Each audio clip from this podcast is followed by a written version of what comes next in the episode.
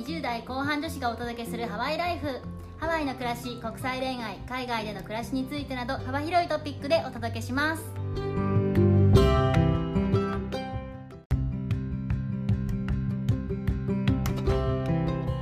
んにちは。ヨネピーと。メッティです。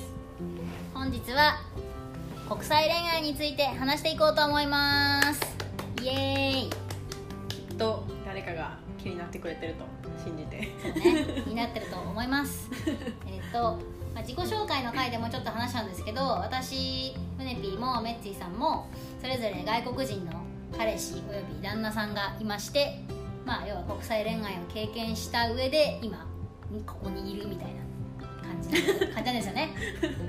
うんそうですね。国際恋愛を経てここにいるというよりかは、まあ、たまたま国際恋愛をしているあそうね。はい、国際恋愛を経験した者同士として、えー、と今回はどうやって出会ったのかっていうところどうやって付き合ったのかっていうところをまあいろいろ話していこうと思います。よろしくお願いします。お願いします、はちなみにじゃあヨネピーさんは、い、私からですか、はい、どのようにして出会ったんですか、はい、えー、とメディアのそのセールスでお店に行くんですけどそのお店に行った時にたまたま今の彼氏がいましてお母さんが日本人の方なので日本語を話すんですけど「ああ日本語喋れるんですね」っていうことでなぜか知らないけどお店に行った時に1時間ぐらい会話をすることになり気が気がついてたら気がついたらなんか気になってて付き合ったみたいな感じであすそうだったんですね。相当はしょったけどな。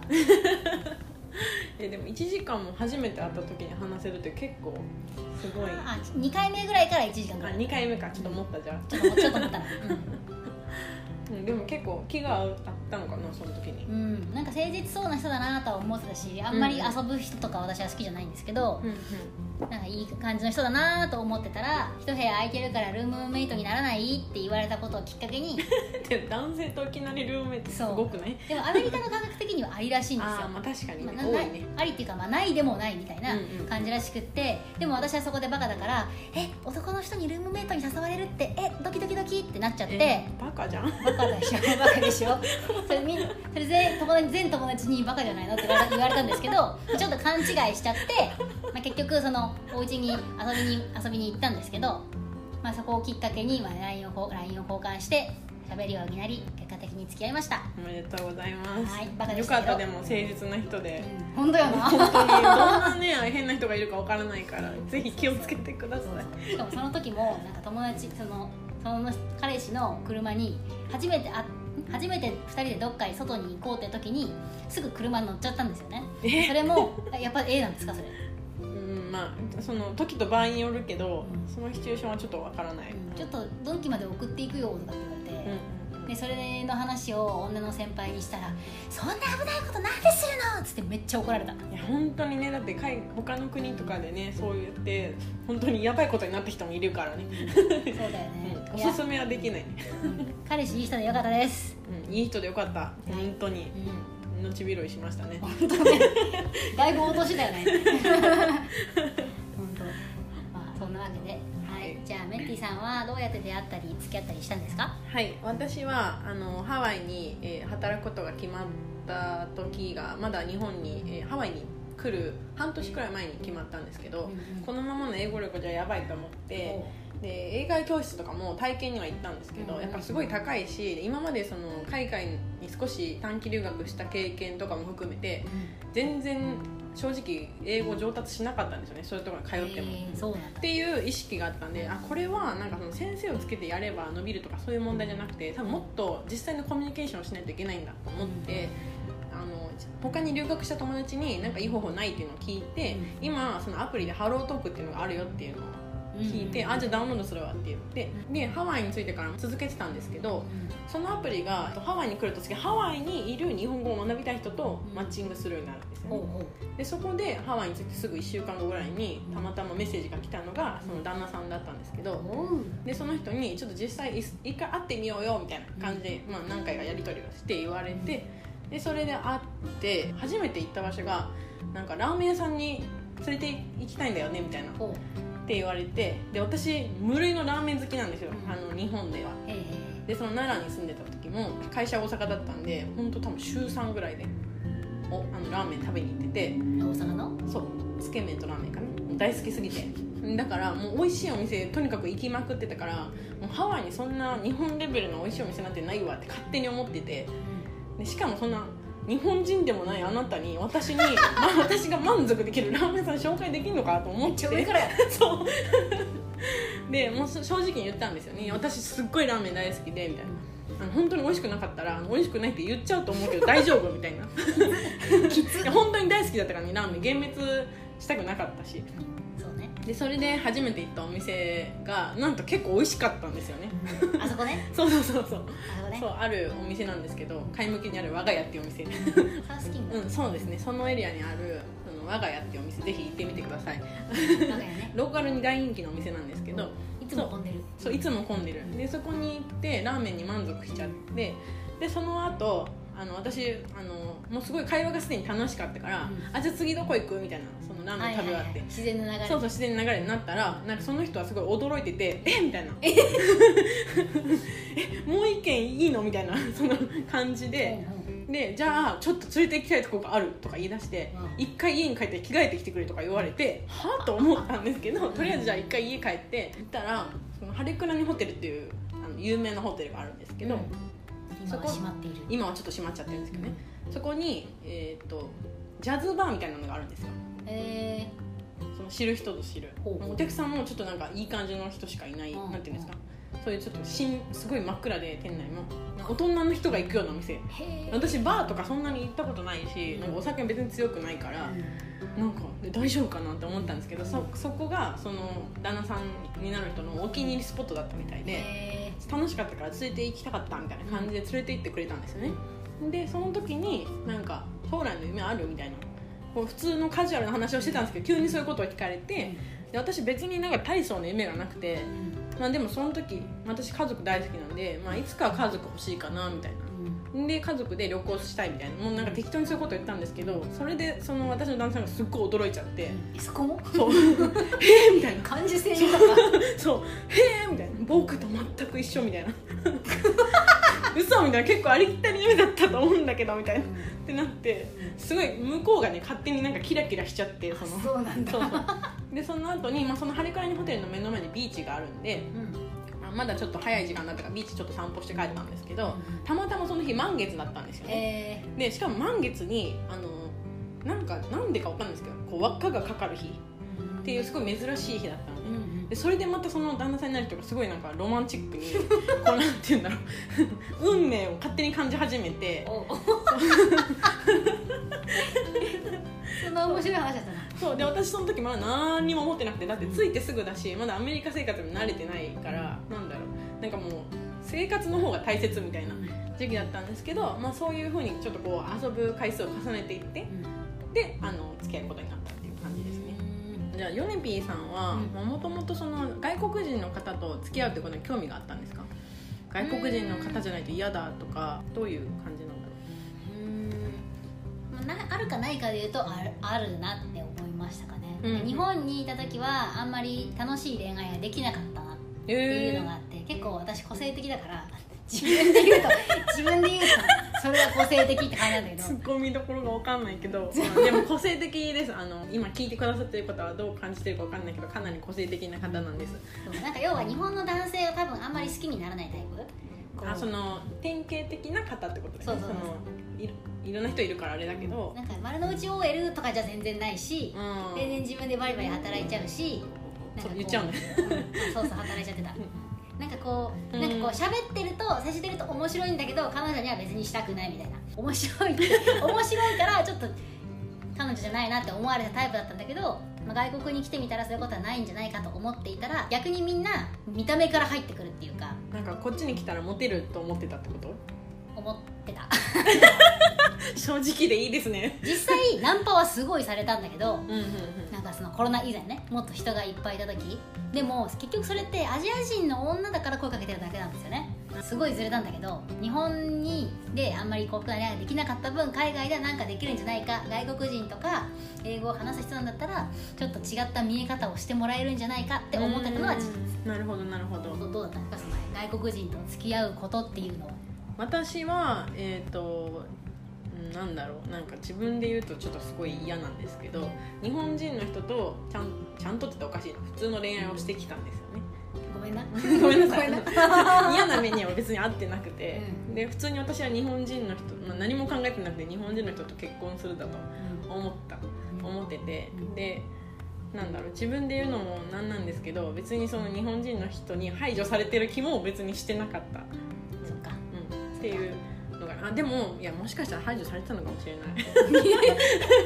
そんなこと思い当たる節があった。んですいやわかんない。だけど私は、えっと、もう英語を学び始めた時に結婚するならあの英語が話せる人。でかつもう一つ言語が話せる人。だからそれが日本語と英語だったらいいなと思ってたんですよね、なんでかっていうと、まあ、自分も英語学んでるしで海外にまあ一人で行ったりとか、まあ、留学とかもして言い方は難しいけど少し視野の広い人と話すといつも楽しいなっていう思いがあったんですよ。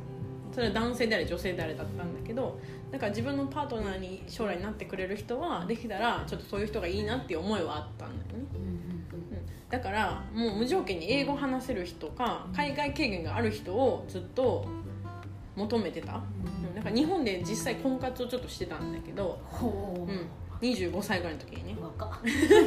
いや結構ね会社のなんだろうおつぼねさんとか、あの30歳を超えた女性の先輩とかにとかあとお客さんにももう234ぐらいの時から早くした方がいいよみたいなもう婚活はみたいな。若くないともうないからとか言われてずっと失礼本ね。当にうんずっと脅されててで、まあ、それを真に受けちゃってね私も。やっぱ年齢でもそれ本当なんだよね。日本ではね。うん、うんそう日本では本当なんだよね。やっぱ年齢でどんどん別に価値が減るわけじゃないんだけど実際に競争相手はどんどん広がるばかりなんだよ。でもそれやっぱ現実にも見てその婚活をしてみて。うん。でやっぱりまだ25歳だったからあのちゃんとマッチングする人とかいたのそれで。うん。だけど英語話せる人とマッチングしたこともあったんだけど、うん。なんかが及ばなかったんだよね多分。考えてるそのグローバル思考の人っていうのがあってなんか違うかったんだよね。うん。ででいやもちろんすごいいい人もたくさん会ってきたんだけど、まあ、たまたまちょっとご縁がなく。でたまたまそのこっちで出会った人が、まあ、ハワイに住んでるんだけどフランス人で。で日本語はちょっと残念ながら話せないんだけどフランス語と英語を話せる。で自分もずっとその旦那さんもずっと海外経験が長いから結構視界が、まあ、広い人なんだよ。自分の国にとどまってるのは嫌だっていうところはちょっとある人でそこは似てて、うん。でだから多分居心地が良かったんだと思うんだけどなんか自分のこだわりみたいなものが似てた。日本人だから結婚したいとかじゃなくて日本人の方とご縁がたまたまなかったって言いたい。その、うん、そうだね。旦那さん以外実際に付き合ったことがある人はお付き合いさせてもらった人はあの外国人の方はいないので全員日本人の日本男児。そう日本男児だったので。アメリカ人の人と,、えー、とデートは実際したことあります。あるんだけど、えっとなんだろうそのアメリカ人の人の中でもやっぱ外国に住んだことない人っていうのがたくさんいるじゃん。で英語しか話せない、ってなったら正直ちょっと魅力半減するの一緒でそれは、うん。うん。だからそこはもう一緒全員。一つの考えしかない人じゃない人が好きなんだろうね多分。ああわかるわ。うんうん。そうね。私の彼氏も、まあはまあ、アメリカ人だけどお母さん日本人で日本の文化に詳しい人だから、まあ、要はさダブスタみたいなところはあるんだよね、うんバイリンガルだもんね完璧になるバイリンガル。全然バイリンガル。みんななんかこうなんかこうカタカまあもちろん日本でいうとカタカナの名前だからああなんとかですって紹介するとあ Hello Hello ってみんな言うんだけどあ全然ハローじゃなくて大丈夫。みたいな感じでペラッペラだもんね。私とはずっと日本語。だかあらでもその人もやっぱ日本的な考えもやっぱあるしうん。もちろんアメリカ人的な考え方もあるっていう人だからそういうところはすごい好きかな、うんうんうん。私もバイリンガルと付き合いたいとは思ってた。あ自分が英語を勉強したいし。あなるほど。じゃあもう一つなんですけど、まあ、一番なんだろう。よく聞く話でいくとデイティング期間はいはい。っていう言葉がまあアメリカにはあるじゃないですか、でそれヨネピーさんありましたか？彼氏さんとの間にデイティング期間っていうのは。ほぼない。なかった？あじゃあまあでもデイティング期間って何なんだろうね。その付き合う前のよく遊ぶ仲みたいなそういうちょっといい感じの人ってぐらいかな。かな。日本の告白して付き合うみたいな概念とは全然違いますよね。うん多分そうだね。うちはでもすぐ彼女になってくれるって言ってきたから、まあ、日本的なスタイルなんですよ。うん。だからあんまりそのデーティングって意識したことないけどでも前国際恋愛悩んでた時はあのデーティングとは何かってめっちゃググった。デ えなんで出てきたの？ーティングとは付き合う前の微妙な状態で でもエッチとかもするしあら。キュチューとかもしたりするしみたいな。そういう期間なのね。らしいですよその日本人は付き合うまでそういうことはしないみたいな、うん付き合うか付き合う、まあ彼女と彼氏になりますそういうことはしないっていう。考え方があるけどアメリカはむしろえそこを最初に試さないでどうやって付き合ったらいいか決めるねんみたいな人がいるんですよ。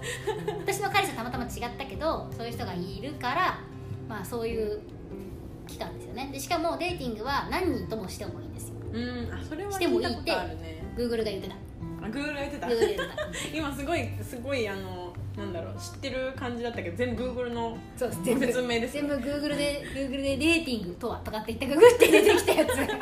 グーグルのご説明だそうです。なる悩んでる人は下見てみてくださいね、ほど。う私は逆になんだろうあの実際にあの好きですって告白されたんだけど付き合ってくださいじゃなくて、うん。好きですっていうふうに、ん、好きです。うん、あの、I like it えうん。あのにうん、そう日本語で言うとそうなのね。うん。好きですって言われたんだけど、まあ、その時まだ本当に来てすぐだったしなんか別に心の準備も何もなかったから、うん、こちらからちょっと一回デーティング期間にさせてほしいっていう提案をしまして、自分からね。